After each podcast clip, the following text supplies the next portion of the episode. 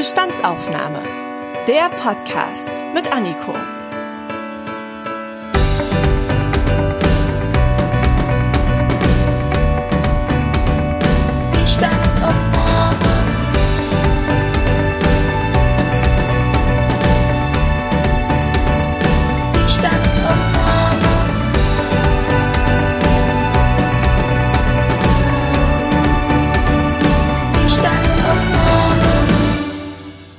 Wieder soweit. Ich begrüße euch zu einer neuen Folge der Bestandsaufnahme.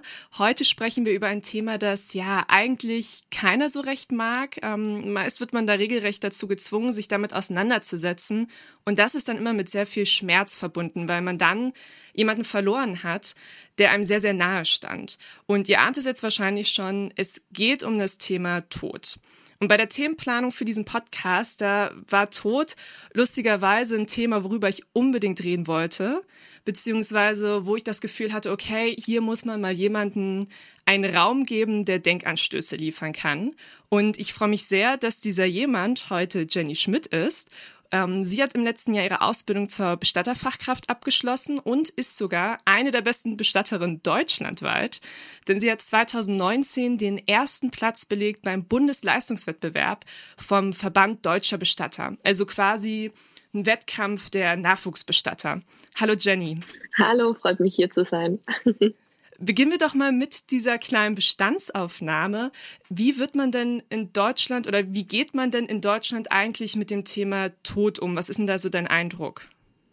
Also das Thema Tod ist nach wie vor ein Tabuthema, das quasi totgeschwiegen wird. Ähm, man spricht nicht so gerne über den Tod und allgemein, wenn man nichts damit zu tun hat, denkt man auch nicht großartig drüber nach. Das heißt, dass jetzt auch nicht so viele Leute zur Vorsorge bei euch kommen und mal vor ihrem eigenen Tod sagen, hey, ich überlege mal, wie ich bestattet werden möchte? Ähm, an sich kommen eigentlich schon immer mal wieder viele Menschen zu uns zum Vorsorgen. Gerade so in dem Anfang des Jahres, wenn man so seine guten Vorsätze hat, dann kommen sehr, sehr viele zu uns, aber meistens erst so ab 65. Also junge Menschen denken eigentlich gar nicht über den Tod nach, eher so die Älteren. Oder wenn man über den Tod nachdenkt oder auch Vorsorge trifft, dann meistens nur, wenn jemand in der Familie verstorben ist, weil einem dann wieder die Sterblichkeit bewusst wird. Findest du denn, dass wir öfter oder auch intensiver über den Tod sprechen sollten im Alltag? Finde ich schon. Ich finde, das gehört genauso zum Leben dazu und ist also der letzte wichtigste Schritt im Leben.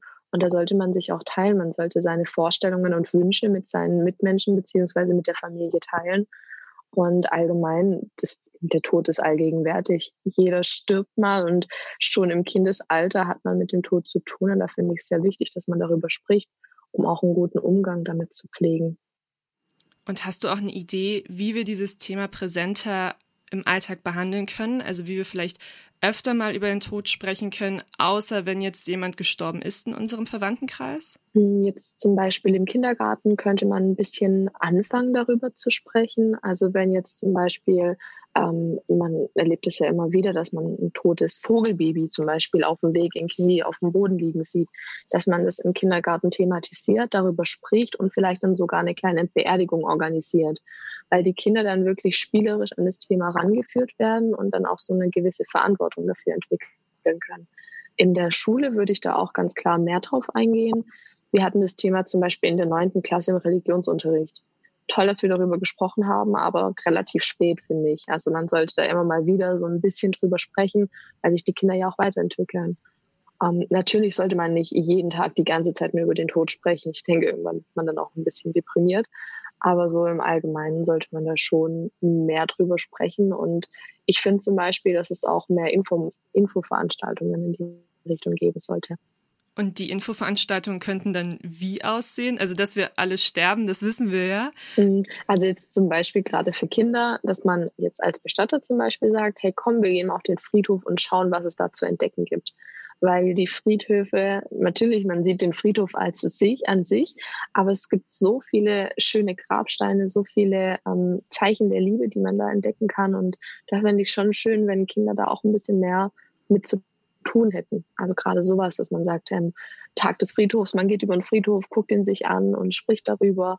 Ähm, oder auch, dass man im Allgemeinen über die Trauer spricht, dass man ähm, zum Beispiel Eltern oder auch jungen Erwachsenen erklärt, wie sich die Trauer auf die Psyche auch auswirken kann. Dass man auch lernt, es ist in Ordnung, wenn ich sauer bin. Es ist in Ordnung, alle um mich herum lachen, ich muss aber weinen. Zum Beispiel ähm, in der Schule oder allgemein, dass man lernt, was normale Zeichen sind und dass man sich auch nicht für seine Trauer schämen muss. Nun sind wir uns ja beide ziemlich einig darin, dass der Tod in Deutschland immer was mit Schwere und sehr, sehr, sehr viel Trauer zu tun hat. Das ist ja in anderen Ländern anders. Hast du da vielleicht so ein paar Beispiele, wie die mit dem Tod umgehen? Mm, gerade in Mexiko zum Beispiel, ich glaube, das ist so das bekannteste Beispiel, da wird das Leben gefeiert und nicht der Tod. Also da steht ganz klar das Leben mehr im Vordergrund, ähm, was ich sehr schön finde, aber was ich denke, dass in Deutschland nicht umsetzbar ist wir haben da viel zu sehr unsere ähm, alte Kultur und unsere alte Ansichtsweise. Deswegen wird so eine Lockerung der Sicht niemals stattfinden können.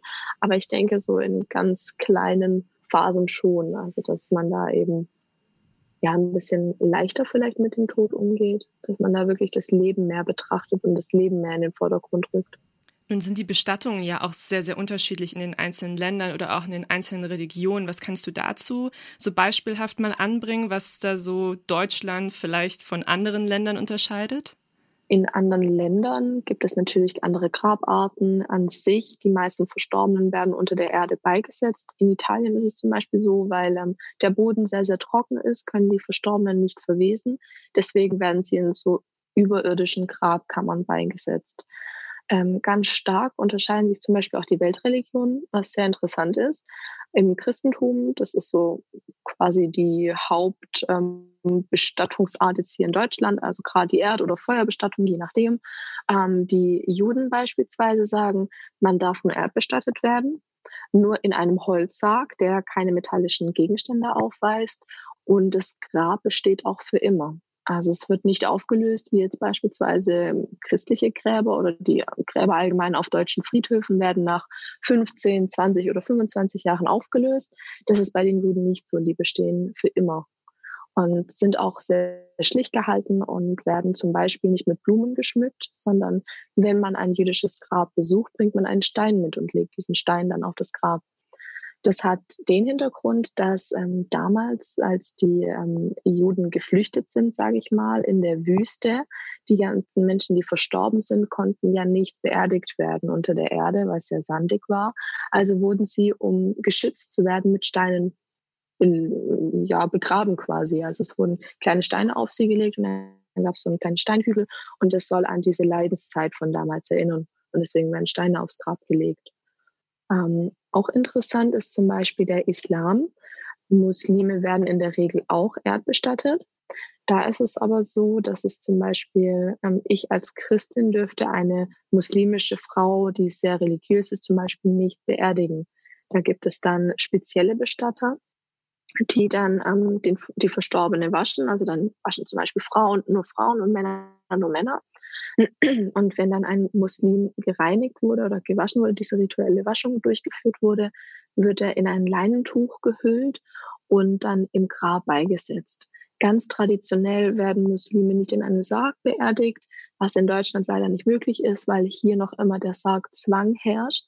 Aber es gibt auf manchen Friedhöfen so Lockerungen, dass der Verstorbene ohne Sarg beigesetzt wird und dann wird quasi so ein Brett schräg über ihn drüber gelegt, das dann den Sarg eben ähm, darstellt, dass der Verstorbene trotzdem auch gut verwesen kann. Und dies, in manchen Friedhöfen, gerade in größeren, gibt es auch spezielle muslimische Grabfelder, wo dann die Gräber mit Blick Richtung Mekka ausgelegt werden. Jetzt hast du schon erzählt, dass es im Judentum ja so ist, dass die Gräber immer bestehen müssen. Da frage ich mich jetzt natürlich, gibt es da nicht irgendwann Platzprobleme? Also klar, in Deutschland haben wir jetzt vor allem Christen, aber wie sieht es dann in anderen Ländern aus, wo der Anteil halt an Juden höher ist? An sich, ich habe schon mal einen jüdischen Friedhof gesehen, der war ähm, quasi neben einem christlichen oder einem weltlichen Friedhof und die Gräber sehen auch anders aus als jetzt ähm, auf den anderen Friedhöfen.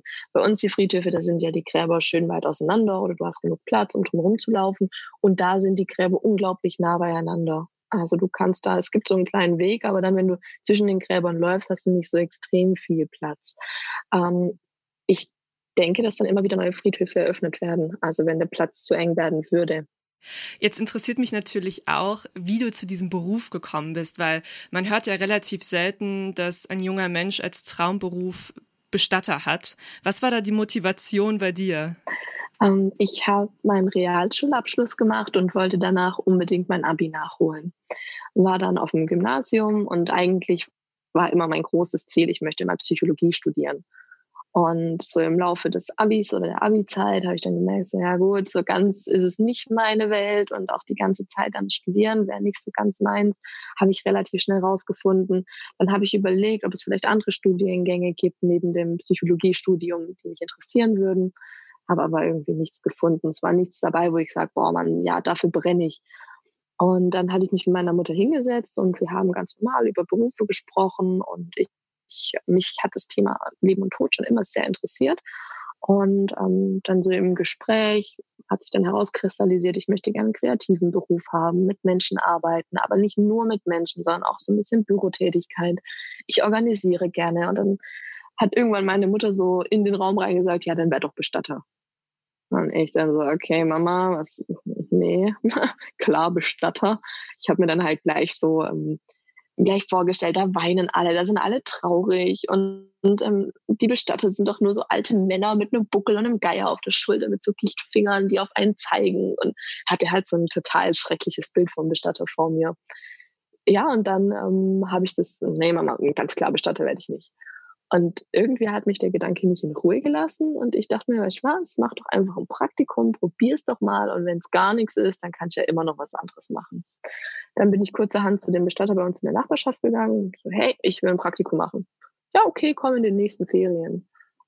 Und ähm, war halt schon mega aufgeregt. So an sich, ähm, die Abläufe in einem Büro sind wie in jedem anderen auch, nur dass es bei uns eben um verstorbene Menschen gibt, geht und um die Organisation einer Trauerfeier.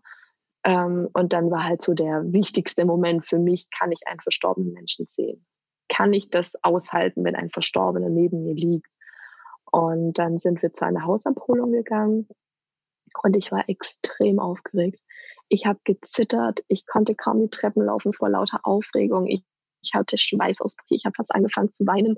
Und umso näher wir diesem Schlafzimmer kamen, umso aufgeregter wurde ich. Ich, ich habe mich fast nicht mehr unter Kontrolle gehabt, weil ich so aufgeregt war. Und die Tür geht auf und er liegt da.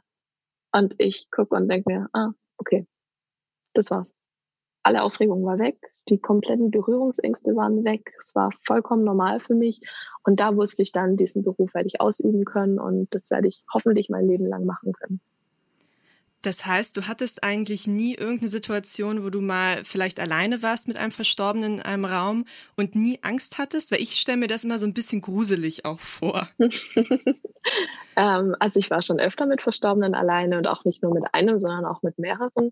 Und ich finde es überhaupt nicht schlimm. Also die sind nicht gruselig, die sehen ähm, aus, als würden sie schlafen. Das sagen sehr viele Menschen, außer dass der Brustkorb sich nicht hebt und senkt. An sich mag ich es total, mit Verstorbenen zu sein. Das klingt immer ein bisschen komisch, wenn ich das so sage. Aber sie strahlen eine unglaubliche Ruhe und einen Frieden aus. Und das finde ich sehr beruhigend. Gerade auch in Anbetracht dessen, dass ja viele Menschen große Angst vor dem Tod haben und dann zu sehen, dass ein Mensch so friedlich aussieht, nimmt dann auch viel die Angst und auch die eigene Angst. Erzähl uns doch noch so ein bisschen mehr über die Ausbildung als Bestatterin. Was lernt man denn da alles so? Ähm, also ausgebildet ähm, ist ein ganz normaler Ausbildungsberuf, der noch leider sehr jung ist, oder was heißt leider zum Glück existiert er. Ähm, wir haben Blockunterricht gehabt, das heißt, wir waren ein paar Wochen lang im Betrieb, haben da gelernt, sind dann ein paar Wochen beziehungsweise zwei bis drei Wochen lang in der Berufsschule gewesen, die in Bad Kissingen ist, in Bayern. Und zwischen diesen Blöcken Betrieb und Berufsschule sind wir dann auch noch nach Münnerstadt gegangen, ins Ausbildungszentrum der Bestatter. Das ist das einzige in Deutschland. Und da haben wir beispielsweise gelernt, wie hebe ich ein Grab richtig aus, worauf ist da zu achten. Und das Besondere ist, dass es tatsächlich auch einen Lehrfriedhof gibt, der direkt neben dem Friedhof in Münnerstadt gelegen ist, also nicht auf dem Friedhof, sondern quasi daneben. Und da hat man dann die Möglichkeit, wirklich Gräber auszuheben, zu schauen, ähm, worauf muss ich achten, wie hebe ich ein Grab aus, wie messe ich das aus. Ähm, wir haben gelernt, mit dem Bagger ein Grab auszuheben oder auch mit der Hand. Genau, dann ähm, haben wir noch gelernt, wie man eine Trauerfeier richtig dekoriert. Worauf ist da zu achten, gerade auf so rituelle Gegenstände beispielsweise. Wir haben viel über das Beratungsgespräch und auch über Trauerpsychologie gelernt. Wie gehe ich mit meiner eigenen Trauer um? Wie ist der Trauerverlauf im Allgemeinen? Was sind Anzeichen für einen krankhaften Trauerverlauf? Und wie kann ich die Menschen am besten stützen? Was sind Dinge, die ich sagen kann und was sind Dinge, die ich nicht sagen sollte? Wir haben über die hygienische Versorgung einiges gelernt, wie man einen Verstorbenen richtig wäscht und ähm, ankleidet und fachgerecht in den Sarg bittet. Und wir haben auch gelernt, wie man einen Sarg beispielsweise ausschmückt, also ähm, wie man die Griffe befestigt an dem Sargunterteil und auch die Füße, wie man die Schrauben bohrt für das Sargoberteil und Unterteil zum Verbinden und wie der Sarg richtig ausgeschlagen wird. Also es wird eine Folie in den Sarg gelegt, dann eine Sargmatratze und eine Baumwollbespannung, wie man die richtig befestigt und worauf man da achten muss. Okay, das ist ja dann eine super umfangreiche Ausbildung. Wie war das denn, als du den Platz gesucht hast für diese Ausbildung? Ist das ein sehr hoher Konkurrenzkampf oder haben die Bestatter eher so ein Nachwuchsproblem? An sich sind sehr, sehr viele Menschen interessiert daran, Bestatter zu werden. Junge Menschen wie auch ältere Menschen, die sich gerade zum Beispiel umschulen wollen. Ich hatte überhaupt keine Probleme, einen Ausbildungsplatz zu finden, weil ähm, der Betrieb, in dem ich gelernt habe, noch keinen Auszubildenden hatte und mit mir dann quasi gesagt hat, okay, komm, wir wagen es, wir wollen unseren ersten Auszubildenden ausbilden. Ähm, aber an sich in meiner Klasse hatte ich auch Menschen, die im Kreis gesucht haben, nichts gefunden haben, im ganzen Bundesland teilweise nichts gefunden haben und dann auch wirklich deutschlandweit suchen mussten. Das liegt, glaube ich, daran, weil sehr viele Unternehmen noch Familienbetriebe sind. Einige sagen, ja, wenn wir ausbilden, dann nur in der Familie oder gar nicht ausbilden. Und das ist schon sehr schade. Also wenn man die Ausbildung machen möchte, ist es ein bisschen schwieriger, sage ich mal. Machbar, total auf jeden Fall. Es gibt unglaublich viele Ausbildungsbetriebe. Ähm, aber trotzdem ist es, glaube ich, leichter, wenn man einfach umschult und sagt, ich würde gerne in dem Beruf arbeiten ohne Ausbildung. Jetzt habe ich dich ja schon angekündigt damit, dass du eine der besten Bestatterinnen bist. Magst du uns mal einen kleinen Einblick geben, wie lief denn dieser Wettbewerb ab, bei dem du da teilgenommen hast? Also es hat eigentlich alles mit meiner Abschlussprüfung angefangen. Ich habe meine Ausbildungszeit verkürzen dürfen, weil ich ja das Abitur gemacht habe. Also habe ich nur zweieinhalb Jahre gelernt. Und an dem Tag der Prüfung wurde dann geschaut, wer war der Prüfungsbeste an dem Tag der praktischen Prüfung. Da bin ich dann die Beste gewesen. Von den Winterprüflingen, also den Verkürzern, war ich auch die Beste. Dann wurde geguckt, wer aus der Handwerkskammer Stuttgart die Beste war. Das war dann auch ich von den Bestattungsfachkräften. Im, im Bundesland Baden-Württemberg wurde geschaut, wer von den ganzen Kammern die beste Bestattungsfachkraft ist. War ich dann auch. Also war ich dann Landessieger von Baden-Württemberg. Und dann ist es so, dass alle Landessieger in Deutschland gegeneinander antreten in diesem Bundesleistungswettbewerb vom deutschen Handwerk. Da hatten wir dann eine Prüfungsaufgabe. In der Theorie durften wir die nur bearbeiten. Bei uns ist es ein bisschen schwierig in der Praxis, was umzusetzen. Deswegen hatten wir die Aufgabe, dass ein zwölf- oder 14-jähriges Mädchen, ich bin mir gerade nicht ganz sicher, die, die ähm, erstochen wurde und wir quasi Trauerfeier planen durften. Wir sollten dann erklären, worauf zu achten ist, was wichtig ist, ähm, wo vielleicht auch die Schwierigkeiten stecken könnten. Dann sollten wir noch eine Aufbahrung für die Eltern planen, dass die sich ordentlich von ihrer Tochter verabschieden können. Und in der letzten Aufgabe sollten wir auf den Trauerverlauf der Eltern eingehen. Welche Einflussfaktoren wirken sich auf die Trauer positiv wie auch negativ aus? Und wir waren, glaube ich, neun Teilnehmer oder sieben und ähm, haben, wurden dann danach bewertet, wie gut wir die Aufgabe umgesetzt haben, worauf wir alles geachtet haben. Hat die Jury auch begründet, was du so gut gemacht hast jetzt bei diesem speziellen Fall? Ähm, ich war wohl sehr empathisch. Ähm, eine Kleinigkeit ist ihnen aufgefallen, die sie sehr gut fanden, die ich jetzt gar nicht bewusst gemacht habe. Aber zum Beispiel hieß es, ähm, das erstochene Mädchen hieß Anna und ihre Schwester. Und es hieß immer nur, und ihre Schwester, was würden sie und ihre Schwester? Und dieses und ihre Schwester hat mich total gestört, sodass ich dem Mädchen einfach einen Namen gegeben habe. Und das fanden sie zum Beispiel sehr schön und ähm, dass ich halt auch auf viele kleine Details geachtet habe. Zum Beispiel, dass man von dem Mädchen einen Fingerabdruck abnehmen kann, um ein Schmuckstück vielleicht für die Eltern zu erstellen. Oder ähm, auch solche Dinge wie zum Beispiel ähm, darauf zu achten, weil ich davon ausgegangen bin, dass es in der Presse sehr breit getreten wird, dieser ähm, Mordfall, dass man auf, bei der Beerdigung auch darauf achtet, dass ähm, keine, Polizei, äh, keine Polizei, keine Presse vor Ort ist, dass eben noch Polizisten da sind, die einfach darauf achten, dass die Eltern nicht irgendwie ähm, überrumpelt werden von irgendwelchen Pressemitarbeitern. Jetzt hast du gerade gesagt, dass die Jury gelobt hat, dass du sehr empathisch warst. Welche Eigenschaften muss denn ein guter Bestatter mitbringen? Also ganz klar Empathie. Ich ähm, finde es sehr wichtig, dass man sich auch in die Menschen, die einem gegenüber sitzen, hineinversetzen kann. Ähm, dann sollte ein Bestatter auch in extremen Stresssituationen einen kühlen Kopf bewahren können. Wir ähm, oder Bestatter allgemein sollten kreativ sein, gerade zum Beispiel was den Trauerdruck angeht oder auch die Dekoration einer Trauerfeier. So ein bisschen handwerkliches Geschick wäre auch super. Aber ich glaube trotzdem, so das Allerwichtigste ist Empathie. Dann erzähl doch mal, jetzt bist du fertig mit der Ausbildung und arbeitest. Wie sieht denn so ein typischer Arbeitsalltag von dir aus und wie hat der sich vielleicht auch durch Corona verändert? Mm, also so einen richtig typischen Arbeitsablauf gibt es tatsächlich beim Bestatter nicht. Ich weiß immer am Abend davor nie, was am nächsten Tag auf mich zukommt. So eine grobe Richtung hat man immer, ah, da ist die Trauerfeier und die. Aber so wirklich, dass ich sagen kann, das ist der feste Tagesablauf, haben wir gar nicht. Ich komme morgens ins Büro rein, dann heißt es beispielsweise von dem der Bereitschaftsdienst hat, oh, da ist jemand verstorben heute um die und die Uhrzeit ist das Beratungsgespräch. Dann bereite ich mich darauf vor. Ich ähm, weiß dann in der Regel schon, auf welchem Friedhof die Beerdigung oder Trauerfeier stattfinden soll, richte dann meine Formulare und führe das Beratungsgespräch. In diesem Beratungsgespräch wird dann geklärt, um welche Bestattungsart es sich handelt, was sich der Verstorbene gewünscht hat, was sich jetzt die Angehörigen wünschen und ähm, solche Dinge wie zum Beispiel allgemeine Abmeldungen von verschiedenen Ämtern. Die Beurkundung des Sterbefalls wird vorbereitet, dass wir ein paar Formulare dafür ausfüllen. Wir wir sprechen über eine Traueranzeige, den Blumenschmuck, den Sarg oder die Urne oder Sarg und Urne und organisieren oder besprechen einfach so das Gesamtpaket, was die Angehörigen sich wünschen. Dann bin ich dann, dann bereite ich den Sterbefall soweit vor. Ich organisiere alles, spreche mit Friedhofsamt, mit dem Pfarrer beispielsweise, organisiere halt die Trauerfeier an sich und die Kollegen im Außendienst ähm, richten dann den Verstorbenen für die Aufbauung, wenn die gewünscht ist, oder überführen den Verstorbenen ins Krematorium.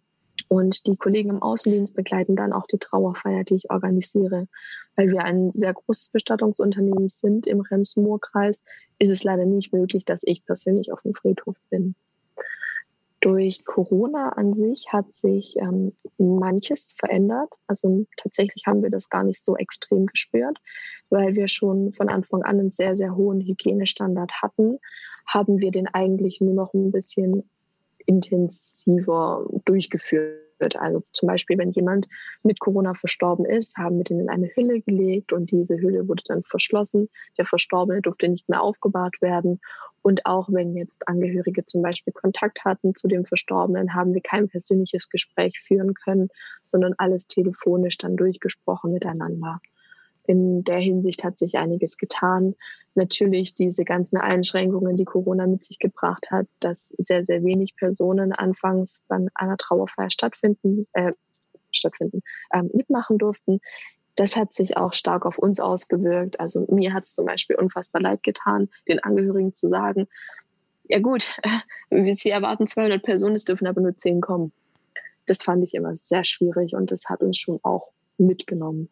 Aber sonst, ähm, bis auf das bisschen mehr Hygiene, hat sich eigentlich nicht arg viel geändert. Du arbeitest jeden Tag mit dem Tod. Hat sich deine Einstellung zum Sterben und dem Tod an sich verändert? Früher dachte ich, so mit 15, 16, wir sind alle unsterblich, wir leben sowieso ewig und wenn, dann sterbe ich sowieso erst, wenn ich ganz, ganz alt bin und bis dahin ist noch so viel Zeit. Ähm, das hat sich verändert. Also mir ist sehr bewusst, dass nicht nur ältere Menschen versterben, sondern auch junge. Und entsprechend versuche ich mein Leben auch anders zu leben als davor. Ich versuche den Moment mehr zu genießen und auch so die kleinen Dinge zu sehen. Es regnet draußen, auch Mensch, aber zum Beispiel, ich reg mich darüber auf, dass es regnet, auch wenn jetzt muss ich einen Regenschirm mitnehmen und jetzt kann ich das so nicht machen, wie ich es machen wollte. Aber dann zum Beispiel in diesem Moment zu sehen, aber wie unglaublich gut der riecht auf dem heißen Asphalt, wie gut es duftet, solche Dinge zu sehen und wahrzunehmen, finde ich sehr wichtig. Und in die Richtung hat mich der Beruf schon auch verändert. Ähm, vor dem Tod an sich hatte ich davor nicht wirklich Angst.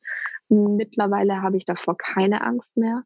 Wie schon vorhin gesagt, ich kann mir nicht vorstellen, dass es auf der anderen Seite schrecklich ist, wenn die Hülle des Menschen, die übrig bleibt, so friedlich und schön aussieht. Deswegen habe ich vor dem Tod an sich keine Angst. Vor dem Sterben schon. Ich würde zwar nicht Angst sagen, sondern mehr Respekt, weil wir alle nicht wissen, wie wir sterben, wann wir sterben und vor allem nicht unter welchen Umständen. Und das macht mir schon, das übt schon einen sehr, sehr großen oder löst großen Respekt in mir aus.